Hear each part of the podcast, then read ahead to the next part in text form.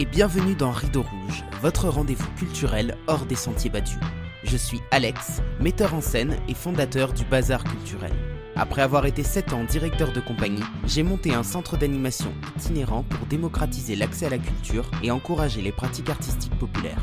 Dans ce podcast, je pars chaque semaine à la rencontre de personnalités, libres penseurs ou collectifs qui contribuent par leurs actions au partage des savoirs et des expériences. Alors si vous êtes à la recherche d'une parole engagée, montez vite à bord car le départ est imminent. Mesdames et messieurs, bonjour et bienvenue dans ce nouvel épisode de Rideau Rouge. Comme à mon habitude, c'est avec un plaisir immense que je vous retrouve et j'espère que ce plaisir est partagé. D'autant plus qu'aujourd'hui nous allons aborder un sujet qui me tient particulièrement à cœur et que j'avais hâte de traiter, le mouvement. Alors, qu'est-ce que le mouvement? C'est une discipline popularisée par Ido Portal et dont le but est d'apprendre à mieux bouger afin de développer un corps complet qui est capable de répondre à un maximum de situations différentes. Partisan d'un théâtre physique depuis de nombreuses années, j'ai longtemps été assez maladroit dans mon approche, allant jusqu'à faire faire des pompes à mes comédiens avant de jouer. Aujourd'hui, ma pratique s'oriente plus vers les arts de la rue, et lorsque j'ai découvert le mouvement, ma lanterne s'est éclairée. Pour moi, le mouvement est au sport ce que le logiciel libre est à Internet, et c'est exactement ce qui me plaît dans cette discipline. Tout le monde peut se l'approprier et fixer ses règles selon sa propre pratique. Mon invité du jour est une pointure dans le domaine. Préparateur physique diplômé d'État, il s'est formé auprès de nombreux coachs avant de développer son propre programme de formation. Il est aussi très populaire sur YouTube où il partage des informations concernant la force, la souplesse, la vitesse, l'endurance et la coordination. J'ai nommé Clément de Mouvement Conscient. Hello Clément, bienvenue sur ce podcast. C'est un plaisir de t'accueillir aujourd'hui. Bah écoute, ben merci beaucoup de m'avoir invité et ton projet a l'air très intéressant, donc euh, j'ai hâte de voir ce que notre discussion va donner. Ouais, top. Alors je vais tirer une petite carte au hasard et tu vas devoir répondre à la question euh, sur laquelle tu tombes. Je raconte un livre ou une bande dessinée que j'aime lire et relire. Hmm, très intéressant. Euh, il y a plusieurs livres qui me viennent à l'esprit. Je pense que un livre que j'aime euh, relire à chaque fois et qui est particulièrement intéressant dans la mesure où chaque année j'apprends de nouvelles choses, c'est Le guerrier pacifique de Dan Millman.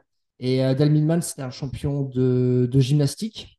Et euh, il a écrit un livre sur la spiritualité et que je trouve très terre à terre. Et aussi, l'histoire, elle est très inspirante de plein de manières différentes, à la fois pour une pratique sportive, il y a notamment euh, des passages particuliers qui m'ont marqué où il dit que souvent on essaye de, simplement améliorer les mouvements d'autres pratiques sportives.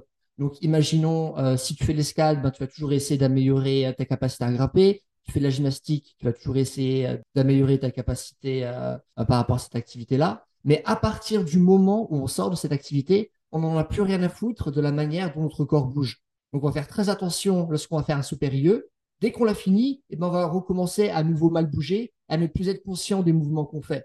Et donc, jamais on se pose la question de, ben, tiens, est-ce que maintenant je pourrais améliorer la manière dont je fais une signature? Est-ce que je peux simplement être plus conscient de la manière euh, dont, je vais marcher? Et, donc, ça, c'est très intéressant par rapport à la pratique sportive et aussi par rapport à, notre vie de tous les jours. Et c'est vraiment une histoire qui, à chaque fois, m'apporte de nouvelles choses et c'est un livre que je conseille euh, vraiment à tout le monde de lire. Top, merci pour euh, cette belle introduction qui en plus euh, nous amène euh, quasiment directement dans le cœur du sujet. Est-ce que tu peux nous dire un petit peu d'où tu viens, quel est ton parcours et comment tu as découvert le mouvement? Alors à la base j'ai un parcours très traditionnel, c'est-à-dire que j'ai fait STAPS, du coup une fac de sport et où j'étais spécialisé dans l'entraînement sportif. Et j'ai découvert le mouvement, donc une pratique qui a pour but d'apprendre à mieux bouger avec son corps euh, dans la mesure où, euh, vers la fin de mes études, je me suis réveillé une nuit avec des douleurs horribles au niveau du dos, vraiment horribles, donc j'étais incapable de marcher correctement, et donc logiquement, j'étais incapable d'effectuer des mouvements plus complexes. Il se trouve que euh, en STAPS, ou du moins au moins par rapport à la faculté dans laquelle j'étudiais, qui était à Strasbourg, et eh ben, à partir du moment où tu ne fais pas les pratiques sportives, il y a comme grosso modo au moins 8 heures de pratiques sportives par semaine, si tu ne les effectues pas et si tu n'effectues pas du coup les contrôles également à la fin de ces pratiques parce que tu n'es pas capable euh, du coup de les effectuer, eh ben, mets 0 sur 20. Donc, euh, par rapport à une perspective physique, je me sentais excessivement mal. Et également par rapport à une perspective professionnelle aussi pour, pour mon futur, de me dire euh, je suis quand même un bon élève, ce serait comme dingue que je loupe mes études juste parce que j'ai mal. Du coup, je suis allé voir énormément de, de professionnels, des médecins différents qui m'ont donné des diagnostics différents. Je suis allé voir plein de kinés, j'ai fait ma dose de, de gainage ou d'étirement en tout genre. Il se trouve que euh, pratiquement rien ne marchait, euh, ce qui était excessivement frustrant. Et donc, je me suis vraiment senti laissé de côté par le système traditionnel. Il se trouve que, euh, pour, euh, pour la faire courte, parce que c'est une histoire assez longue, mais j'ai notamment pu découvrir, grâce à mon colloque, euh, un gars qui s'appelle Ido Portal. Ido Portal, qui est un coach israélien qui parlait justement de cette notion de mouvement. Et c'est une notion que je trouvais excessivement intéressante parce que à l'époque, parce que j'étais en STAPS, moi, l'idée d'un corps fort était intimement liée à, la capacité à soulever des poids, son propre poids de corps, et avoir un bon cardio. Pour moi, c'était ça un corps qui était fonctionnel. Et euh, Ido disait, ben, on s'en fout de tes muscles. Ce qui est important, c'est les patterns de mouvement que tu peux maîtriser. Qu'est-ce que tu es réellement capable de faire avec ton corps? Ou est-ce que tu es juste quelqu'un qui est beau mais qui sait absolument rien faire? Comme par exemple une Ferrari qui ne serait incapable de rouler rapidement, qui est juste belle mais qui finalement a aucune performance. Est-ce que tu es capable de ramper, de sauter, de grimper, de passer en inversion, faire du travail de rythme, pouvoir agir avec différentes personnes, différents objets? Est-ce que tu es souple? Est-ce que tu es coordonné? Est-ce que tu sais rester en équilibre sur tes mains? Et là, je me suis dit, ah non, en fait, c'est dingue. Je de la musculation, mais je sais littéralement rien faire. Et c'est là que j'ai commencé à avoir ces démarches fonctionnelles par rapport à mon corps. Et du coup, par rapport à mon dos, je me suis dit, qu'est-ce que je peux faire pour réellement avoir un dos qui s'est excessivement bien bougé? Pour avoir un dos qui est fort, un dos qui est souple et c'est à partir du moment où j'ai commencé à travailler avec cette perspective-là et que j'ai pu par la suite de nouveau apprendre à, bouger normalement, à ne plus avoir mal et avoir un, un, dos qui est fort et souple et par la suite avoir un, un corps qui est également fort et souple, que je me suis dit, waouh, c'est une pratique qui est excessivement intéressante, mais littéralement personne n'en parle. Personne parle de cette démarche généraliste parce qu'on veut toujours être un spécialiste, être un bon grimpeur, un bon nageur, un bon gymnaste. Mais personne se dit, tiens, j'aimerais apprendre à mieux bouger avec notre corps. Surtout ce qui est dingue, parce que une des raisons principales pour lesquelles notre cerveau est si grand en premier lieu, c'est justement de par cette complexité de mouvement, dans la mesure où aucun autre animal sur Terre a une complexité de mouvement qui est aussi évoluée que la nôtre. Donc c'est vraiment quelque chose qui fait intimement partie de notre évolution, mais littéralement personne n'en parle, c'est dingue.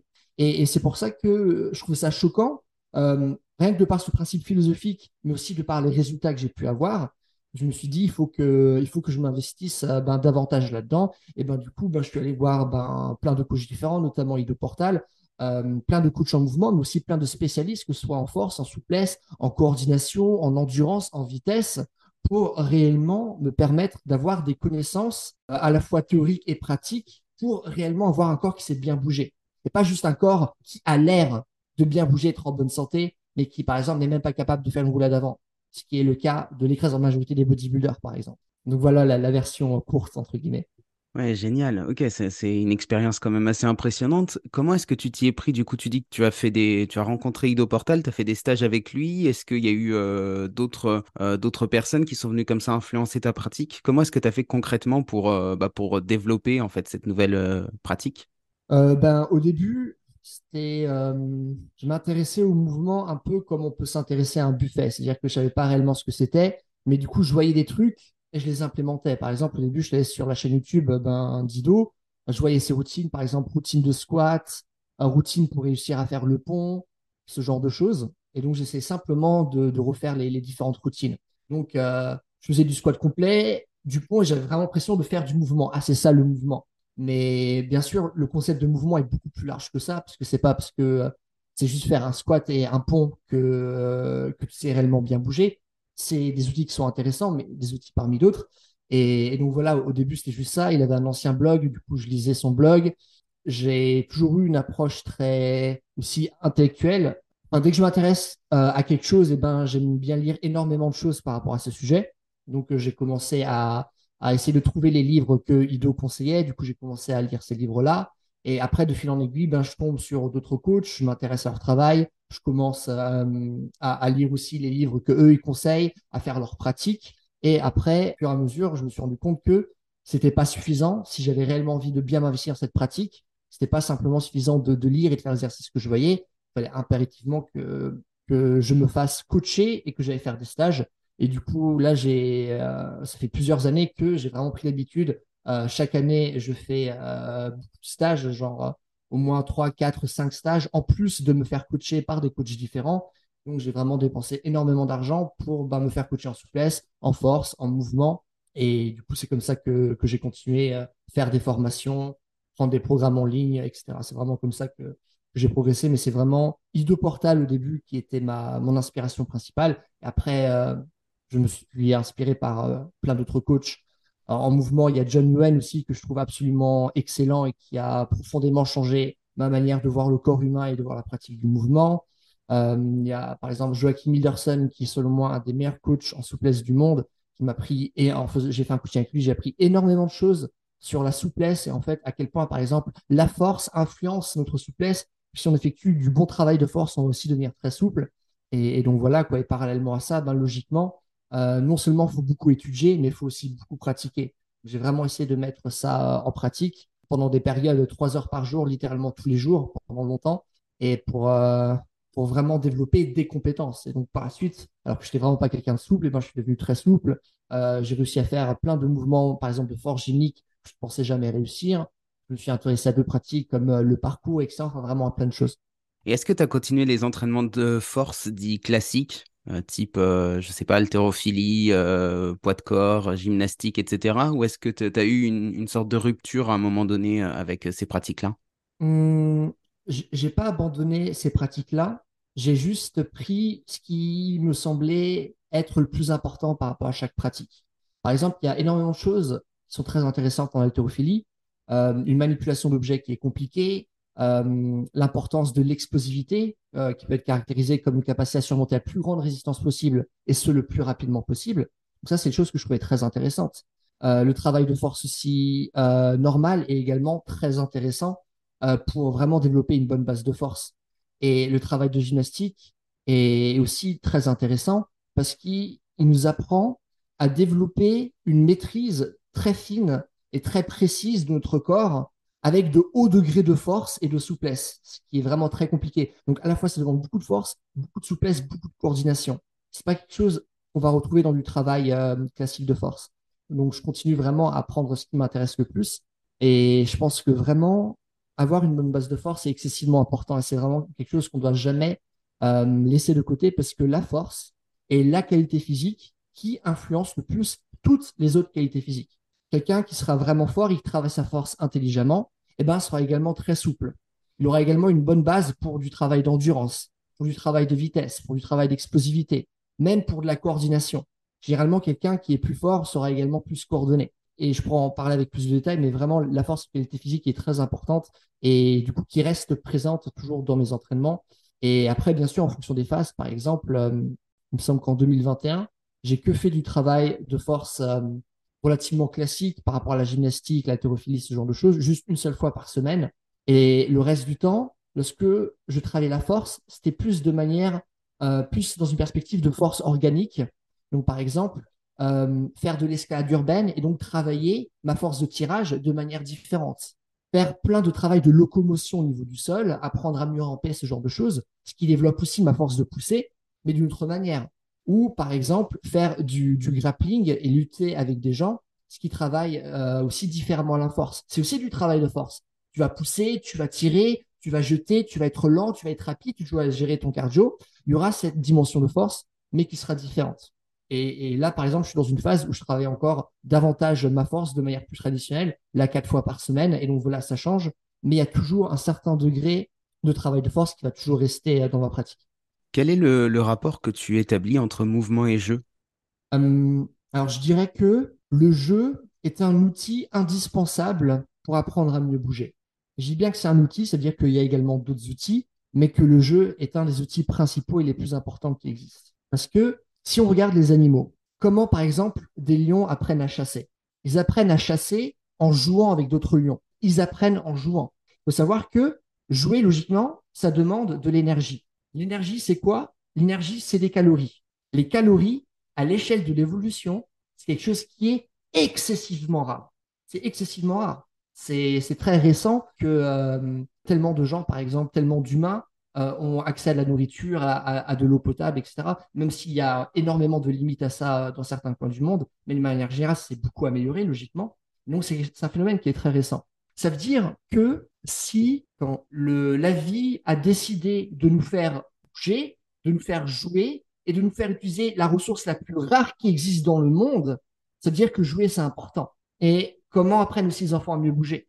En jouant, en explorant l'environnement, en jouant avec d'autres enfants. Pourquoi? Parce que jouer est excessivement important pour notre développement moteur. Et au bout d'un moment, lorsqu'on est adulte, eh ben, on arrête de jouer.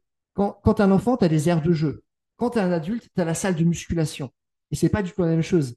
Il n'y a pas, comment dire, une salle de musculation n'est pas une salle qui est propice au jeu. Il y a très peu d'espace et les tâches que tu peux effectuer dans une salle sont très scriptées, sont très limitées. Tu dois faire ça de cette manière, pas comme ci, pas comme ça. Tu vas dans une aire de jeu, on te dit pas comment l'utiliser. C'est à toi de décider de comment tu vas utiliser le différent matériel, comment tu vas interagir avec les autres personnes.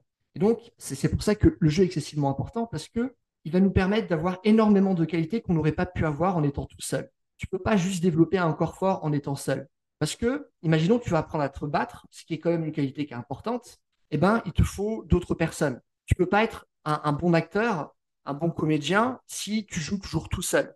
Tu as besoin d'autres personnes, tu as besoin de cette interaction. Par exemple, si tu fais du parcours et que tu en fais toujours tout seul, il y a plein de choses, tu veux dire, oh, jamais de la vie, j'oserais faire ça, ça fait trop peur. Mais vu que tu pratiques avec ton pote qui a également peur, d'un coup, tu le vois réussir le mouvement que tu n'arrivais pas à faire. Tu dis, waouh, en fait, j'aurais pu le faire en, premier lieu. Ça se trouve, je peux le faire aussi. Il est aussi mauvais que moi, il a réussi. Attends, il y a l'ego qui rentre un peu en jeu. Tu as, envie d'être aussi bon que lui. Tu dis, ok, vas-y, je vais essayer. Et boum, tu arrives. Tu n'aurais pas pu réussir ça tout seul. Jouer, ça encourage la prise de risque. Jouer, ça nous permet aussi de créer des relations euh, qui vont être profondes et qui vont rendre la pratique intéressante, qui vont rendre la pratique amusante. Parce que ben, plus c'est amusant, plus on a envie de le faire. C'est très dur euh, de, s'amuser toujours en étant seul. Donc ça, c'est aussi euh, quelque chose qui est important à garder en tête. Et surtout, à quoi ça sert, de manière générale, de bouger si on passe pas de bons moments? Et ça, c'est un, truc que, ce que John Yuen, le coach dont je t'avais parlé, m'avait dit ça, ça m'avait, ça m'avait bluffé. Il m'a dit, c'est quand la dernière fois que tu as créé des émotions positives en t'entraînant? Quelle est la dernière séance dont tu te souviennes? Oh, très peu, quasiment aucune. Je suis plutôt en mode pilote automatique euh, chez mes entraînements, etc. Et je me suis rendu compte que oui, il y a quelque chose qui n'est clairement pas normal par rapport à ce principe-là. Et vraiment, il y a, un livre aussi qui est très intéressant qui s'appelle Homo Ludens, euh, qu'on pourrait traduire par les, euh, les hommes qui jouent, qui, qui explique vraiment l'évolution de l'humanité à travers le jeu.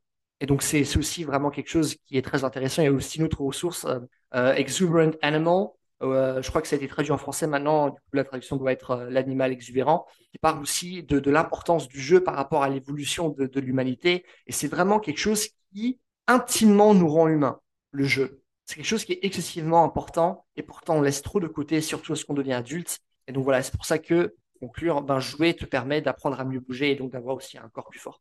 Ce que tu dis sur les enfants, c'est tellement vrai. Moi, je l'ai constaté bah, sur des parcours de santé. Moi, j'ai la chance d'habiter pas très loin d'un endroit, d'un parc de street workout où je vais de temps en temps. Et juste à côté, il y a un parc pour les enfants. Et donc, ce qui est très drôle, c'est que bah, souvent, je vois les enfants aller dans le parc pour enfants. Et puis après, petit à petit, venir bah, voilà, sur les barres de traction, sur les barres de dips. Et ils font des mouvements, mais dans une optique de jeu. Et ce qui est assez intéressant, c'est qu'en fait, ils font des choses de dingue, quoi, que moi, j'arrive pas à faire aujourd'hui alors que j'ai 20 ans de plus qu'eux. Parfois, je, les regarde, il y, a des gamins de 12-13 ans qui se disent entre eux Eh, vas-y, euh, regarde, je vais faire un muscle-up. Et ils y vont, ils font, ils y arrivent quasiment, quoi. Et c'est incroyable parce qu'ils sont, juste, euh, ils sont juste là pour s'amuser et. Euh, c'est assez impressionnant de voir bah, à quel point ils développent des capacités comme ça, hein, juste en faisant des choses entre eux pour le fun. Quoi. Ah oui, tout à fait. c'est bluffant. C'est ça, c'est le, jeu, c'est la créativité, c'est l'expression de soi, c'est jouer pour jouer et pas juste pratiquer pour une raison précise, qui est le cas de l'écrasante majorité des personnes qui vont pratiquer juste pour être beau ou qui euh, peut-être plus tard, euh, parce que ces personnes vieillissent, vont pratiquer juste pour la santé, mais c'est toujours pour quelque chose. C'est jamais la pratique pour la pratique. Un enfant se dit jamais, je vais à l'air de jeu pour pratiquer. À l'air de jeu pour m'entraîner. Il y va pour jouer. Et tu vas à l'air de jeu, tu entends des enfants qui crient de partout. Tu vas au parc de street workout, il y a personne qui crie, il n'y a pas un bruit. Et c'est certes dû au fait que ben, ce sont des enfants, ils vont être plus expressifs, mais je peux t'assurer, pour avoir fait par exemple des stages qui était entièrement basé sur le jeu, les, adultes crient tout autant. On crie, on tombe par terre, on rigole et on, on, recommence réellement à être comme des enfants. Donc c'est intéressant. On va rentrer un peu plus dans le vif du sujet qui est celui de la créativité et de la création artistique précisément. Quand on aborde ce sujet avec des comédiens, c'est pas toujours évident parce que, euh, alors aujourd'hui, et euh, ça longtemps été le cas en France, euh, on a abordé la pratique théâtrale comme quelque chose de très oral. On n'est pas dans une pratique orientale où le corps va entrer en jeu. faire du théâtre ou même faire du cinéma, on est beaucoup dans le dialogue, dans la tête aussi, hein, avec toute, toute cette influence aussi du cinéma américain, de l'acteur studio, etc.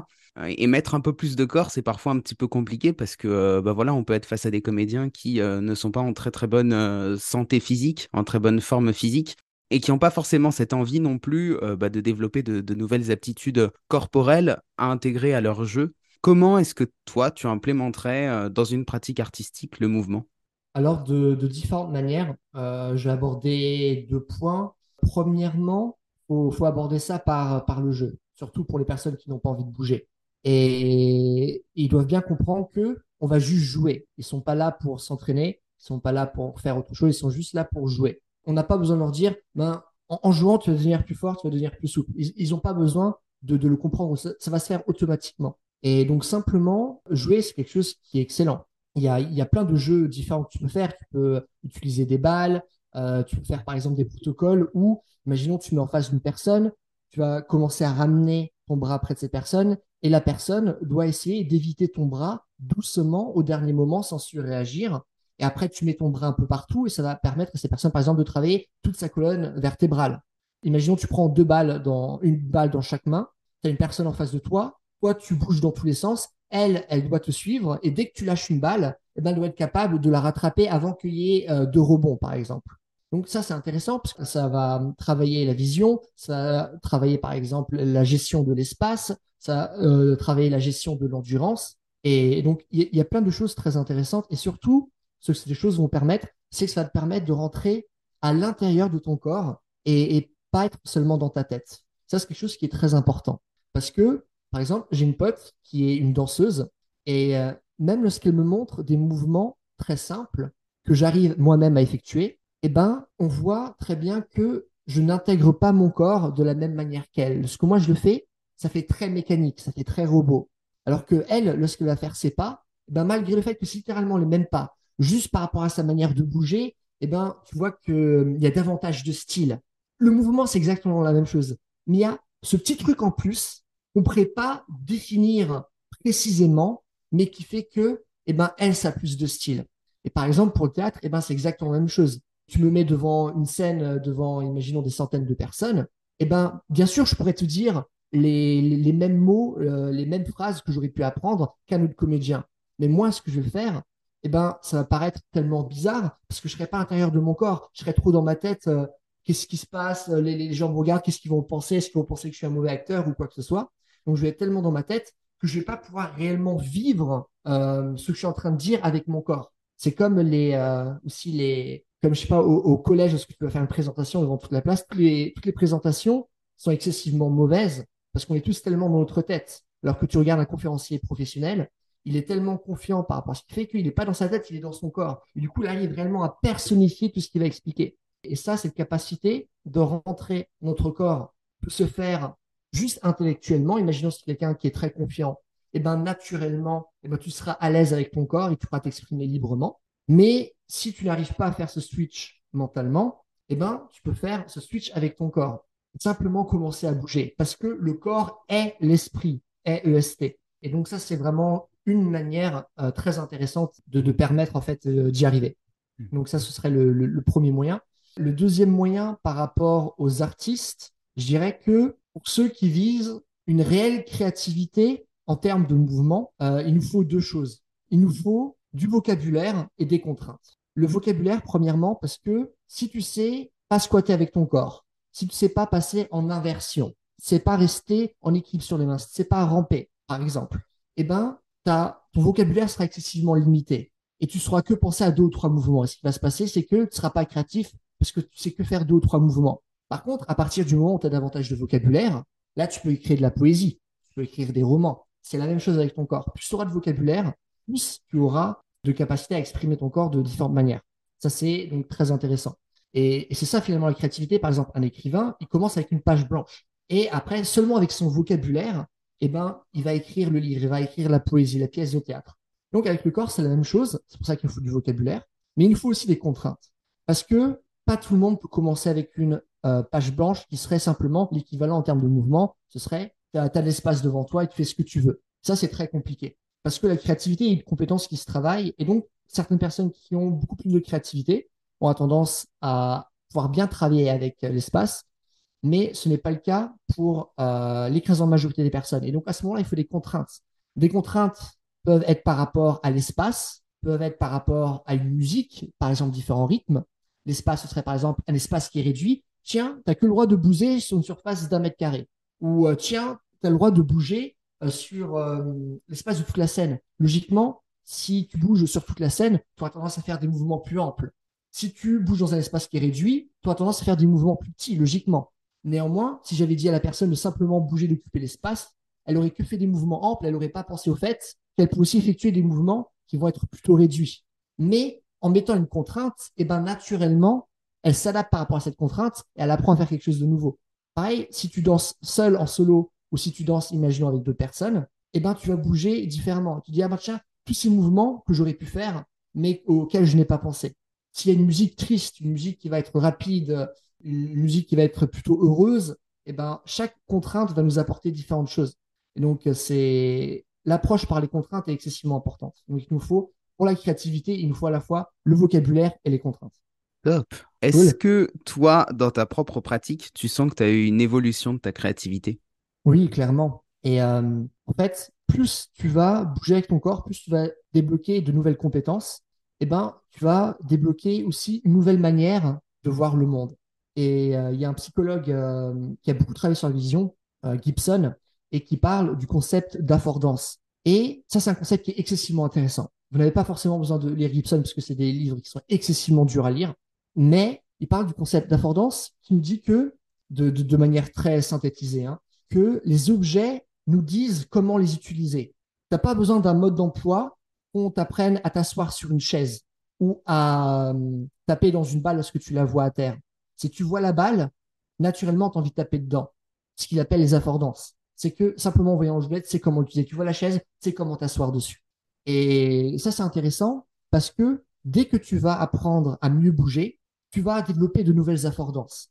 Par exemple, quelqu'un va voir juste un mur. Moi, je vais voir une opportunité pour apprendre à mieux grimper. Je vais voir une opportunité pour travailler ma force de tirage, la force de mes doigts, ma force de pousser. Faire des patins très compliqués au mur, monter sur le mur, essayer de redescendre en inversion. Je vois une nouvelle manière de développer ma coordination. Je vois une nouvelle manière de me confronter à mes peurs. Ah, j'ai peur d'être sur le mur avec ma tête qui est en bas. Super, c'est une chose sur laquelle je peux travailler. C'est comme si tu as des amis musiciens, par exemple, euh, un, ami batteur, peu importe où va être, il va trouver euh, un moyen de faire de la batterie. Il va avoir un yaourt, il va commencer à taper sur le yaourt. Il fait de la musique. Parce qu'il est batteur, du coup, il voit de la batterie partout. Il voit des affordances par rapport à la musique de partout. Et dès que tu commences à mieux bouger, eh bien, tu vois ces nouvelles affordances de partout. Tu vois que tout l'environnement peut être utilisé pour apprendre à mieux bouger. Et donc ça, c'est vraiment quelque chose qui est ouf, ce qui va encore davantage développer ta, créativité. Parce que tout est une occasion pour mieux bouger. Et d'ailleurs, notre corps, il est fait pour bouger. Il n'est pas juste fait pour s'entraîner. Il n'y a pas de bouton stop au niveau du corps. Et donc, à partir du moment où on comprend ça, tout est propice au mouvement, réellement. Tu amènes euh, la discussion là sur un point essentiel qui est celle de, l'environnement. Et justement, je voulais y venir. Alors, euh, moi, j'ai découvert il y a quelques années le théâtre de rue. Et au départ, ça m'intéressait pas plus que ça parce que les pièces que je voyais, c'était du théâtre dans la rue. Je voyais le même format que celui que j'aurais pu voir sur une scène de théâtre, mais je le voyais dehors. Et je ne trouvais pas ça très intéressant.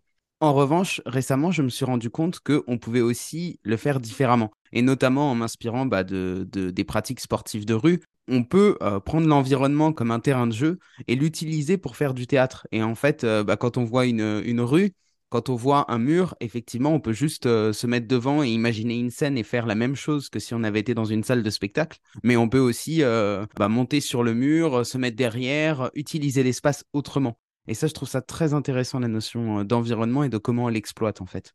Oui, clairement, ben c'est très intéressant que même on peut l'appliquer au, théâtre. Et je suis sûr qu'il y a aussi sûrement euh, d'autres occasions auxquelles tu as pensé au théâtre qui ne te viennent pas forcément à l'esprit là maintenant, ou qui te viennent à l'esprit et desquelles tu n'as pas parlé, auxquelles moi j'aurais jamais pensé.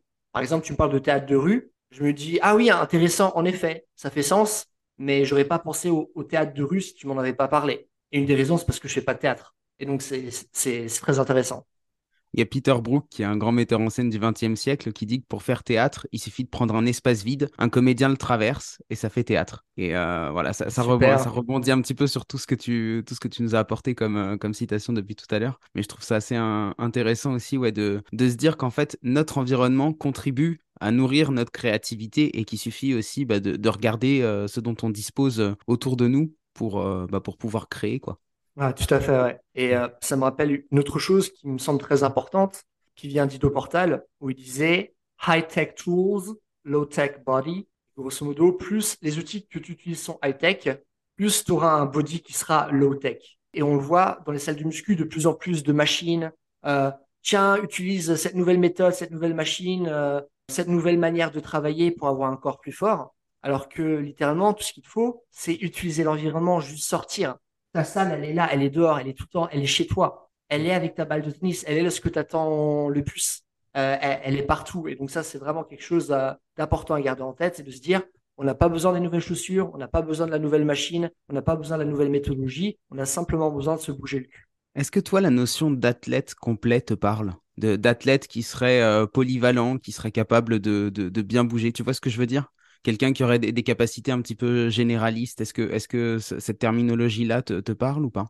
Euh, Oui, clairement, mais plus par rapport à un objectif inatteignable.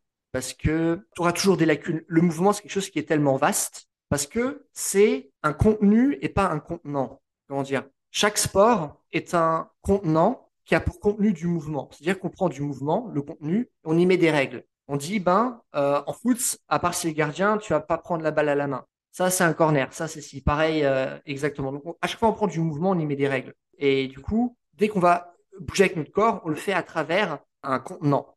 En fait, lorsqu'on fait du mouvement, on ne s'intéresse pas au contenant, mais simplement au contenu. C'est-à-dire qu'on va retirer ces règles-là. On va simplement s'intéresser à ce qui est le plus intéressant dans chaque sport et ce dans par rapport à notre capacité à mieux bouger. Et donc, lorsqu'on a une perspective qui est si généraliste, qui est si large, eh ben, tu auras toujours des lacunes, tu auras toujours des choses sur lesquelles tu peux t'améliorer.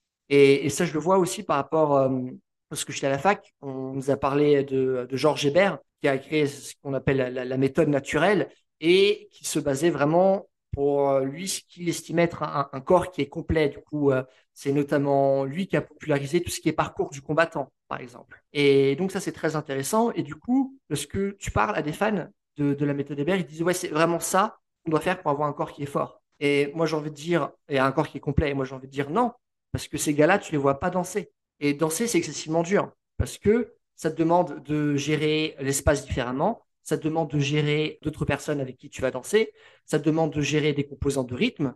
Surtout, imaginons si tu fais de la danse contemporaine où il y a beaucoup moins de, euh, règles, et eh ben ça va être excessivement dur. Tu devras improviser et composer par rapport à énormément de différents outils. Donc je me dis, si tu n'as pas cet aspect, imaginons, euh, de créativité par rapport à la danse, est-ce que tu as réellement un corps qui, est complet? Et pour moi, la réponse est non. Et du coup, à chaque fois, il y a tellement de lacunes que pour moi, on peut jamais vraiment être un expert en mouvement. On peut jamais réellement avoir un corps qui est complet. Néanmoins, on peut toujours s'approcher de, cet idéal.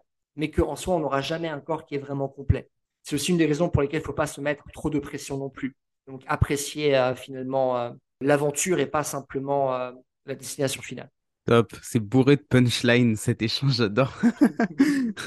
Est-ce que tu as une maxime qui régit ta vie et que tu as envie de, de, nous partager? Ouais, j'en ai, j'en ai plusieurs, mais il y en a une qui est particulièrement importante, qui n'a pas forcément un rapport avec le mouvement, mais hum, c'est de dire la vérité. Et c'est un concept qui est excessivement profond, auquel je pourrais parler vraiment des heures. Mais euh, c'est quelque chose qui est excessivement dur parce que qui sommes-nous pour connaître la vérité? Euh, Premièrement, donc on pourrait se dire, ben dire la vérité, ce serait ne juste ne pas mentir, ce qui est un, très bon début, déjà juste ne pas mentir, parce qu'on ment tous à différents degrés, que ce soit juste des mensonges de, de convenance, euh, des petits trucs, mais ça reste des mensonges quand même. Et je pense, de manière générale, il y a aussi plein de mensonges qui sont ou d'obstruction de la vérité. Par exemple, si je dis ah ben tiens, Alex, t'es quelqu'un de cool. Si je dis ça, le fait que je dise que t'es cool, c'est pas quelque chose qui représente réellement la vérité parce que c'est un jugement que j'ai effectué en fonction des sensations que je ressentais. Être cool, c'est pas quelque chose qui existe réellement. C'est ah ben tiens, lorsque je parle avec toi, je vais ressentir ça, je vais ressentir ça. Ça, c'est la vérité. Et donc, d'observer la vérité à l'intérieur de nous et l'exprimer également, quelque chose qui peut être excessivement dur et polarisant, eh ben, c'est, vraiment un concept qui est excessivement intéressant et, euh, qui, m'a toujours euh, guidé au moins depuis les, on va dire, les, cinq dernières années, grosso modo, à partir du moment où j'ai découvert ce concept. Et donc, euh, j'essaye au maximum de, de le respecter. Ok, alors on approche de la fin de cet entretien. Est-ce qu'avant que je te pose la dernière question, il y a quelque chose que tu aimerais exprimer, que tu n'as pas eu le temps de dire, ou une question que je t'ai pas posée et sur laquelle tu voudrais intervenir? Bah écoute, euh, non, franchement, j'ai apprécié nos échanges et les questions que tu as posées. Je pense que ça, ça a pu euh, soulever des, des points particulièrement intéressants et importants. Donc non, je suis, je suis content de ce qui a été dit. Cool. Alors il me reste la dernière question, la question fatidique. Si tu avais le pouvoir de changer le monde, par où est-ce que tu commencerais? Waouh. En vrai, j'ai pas mal réfléchi à cette question.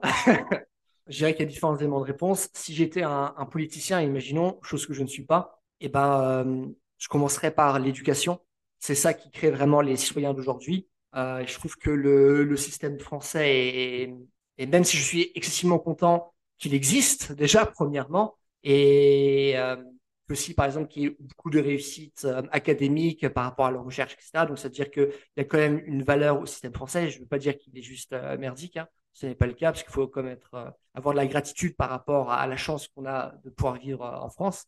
Mais c'est un, un, système qui est, qui, est très, qui est très dépassé, qui, qui est néfaste, où les enfants sont totalement délaissés, où ils n'apprennent euh, très rarement quelque chose, ils apprennent juste à, à passer les évaluations et euh, on leur apprend pas pourquoi ils apprennent ce qu'ils sont en train d'apprendre. Par exemple, en français, j'ai toujours détesté le français. Mais si on avait, par exemple, davantage dit que à partir du moment où tu sais bien parler, tu sauras mieux t'exprimer, ça veut dire que tu sauras faire de meilleurs arguments, savoir faire de bons arguments, c'est quelque chose qui est excessivement important, peu importe le taf dans lequel tu vas te retrouver ça te permettra euh, de mieux gagner ta vie plus tard, ça te permettra d'avoir une vie plus sécurisante pour toi et pour ta famille, imaginons, ou euh, bien savoir parler anglais, ça va t'ouvrir 98% des connaissances qui sont dans le monde. C'est que par les Français, tu seras que limité à 2%. Ça te permettra de faire, euh, imaginons d'avoir les relations avec énormément de personnes dans le monde entier, et aussi d'autres sujets qu'on devrait davantage apprendre à l'école, comme imaginons la philosophie. Et eh ben c'est c'est donc c'est vraiment par là que, que je passerai pour vraiment avoir un système qui a du sens et qui nous apprend réellement la vie. Je pense que euh, la France et le monde, je pense beaucoup à la France parce que du coup j'habite en France, mais c'est vrai que tu vas parler du, du monde, mais qu'on gagnerait énormément à être plus intelligent, responsable, sensible et fort également. Et donc, euh, je pense que ce sont des valeurs qui doivent être euh, repartagées à travers l'école, avec un bon système et de bons profs. Parce qu'on se souvient tous d'un prof qu'on a particulièrement aimé. Et la raison pour laquelle on se souvient tous d'un prof qu'on a particulièrement aimé, c'est que l'écrasante majorité des profs sont mauvais. C'est juste un fait. L'écrasante majorité sont mauvais. C'est pour ça qu'on se souvient juste des bons profs, puisqu'ils sont tellement peu, ils sont tellement rares. Et je me souviens des meilleurs profs que j'ai eu au collège, ou au lycée, ou à la fac. Et ces profs ne doivent pas être l'exception. Ils doivent être la normalité. Et donc, il y a vraiment tout à refaire. Et je pense qu'à partir du moment où le système éducationnel sera meilleur, eh ben le, monde sera meilleur et on sera aussi davantage capable d'aider les gens qui n'ont pas encore accès à ce genre de connaissances, de technologies. Euh, enfin bref, voilà ma, petite réponse. Nickel, et eh ben c'est un super mot de la fin. Merci Clément, merci beaucoup pour cet échange et euh, c'était un plaisir de discuter avec toi. C'est la fin de cet épisode les amis. J'ai trouvé cet échange vraiment très riche et je dois dire que Clément est vraiment un expert en matière de punchline. Je ne sais pas vous, mais moi je repars avec plein de conseils très précieux à mettre en application. Mais si je devais ne retenir que trois points, voici ce que je choisirais. Tout d'abord, que le jeu est un outil indispensable à notre bon développement moteur. Les animaux apprennent en jouant ensemble, de même que les enfants. Jouer encourage aussi la prise de risque et nous pousse à dépasser nos limites. C'est pourquoi il est aussi intéressant de créer des clans, des tribus, des troupes et de s'entraîner à plusieurs plutôt que seul. Ensuite, que le corps est l'esprit. Que ce soit dans une pratique sportive ou artistique, Le fait de commencer par mettre le corps en mouvement permet de faire sauter certains verrous psychologiques et de favoriser notre capacité à devenir plus fort dans le cas du sport, ou bien à être plus juste dans le cas du théâtre. Enfin, que développer sa créativité nécessite du vocabulaire et des contraintes. Le vocabulaire, c'est la palette de mouvements, de mots, d'émotions que nous connaissons. Les contraintes, ce sont les règles que l'on se fixe et qui permettent de libérer notre créativité. C'est par rapport aux contraintes que l'on s'adapte. J'aurais pu également parler de notre rapport à l'environnement et de la façon dont celui-ci influence notre créativité. Si le podcast vous a plu, n'oubliez pas de lui laisser une note positive et de vous abonner si ce n'est pas déjà fait. Et pour celles et ceux qui veulent suivre le travail de Clément, je vous mets tous les liens dans la description. Merci à tous d'avoir écouté cet épisode et à la semaine prochaine pour une nouvelle rencontre hors des sentiers battus.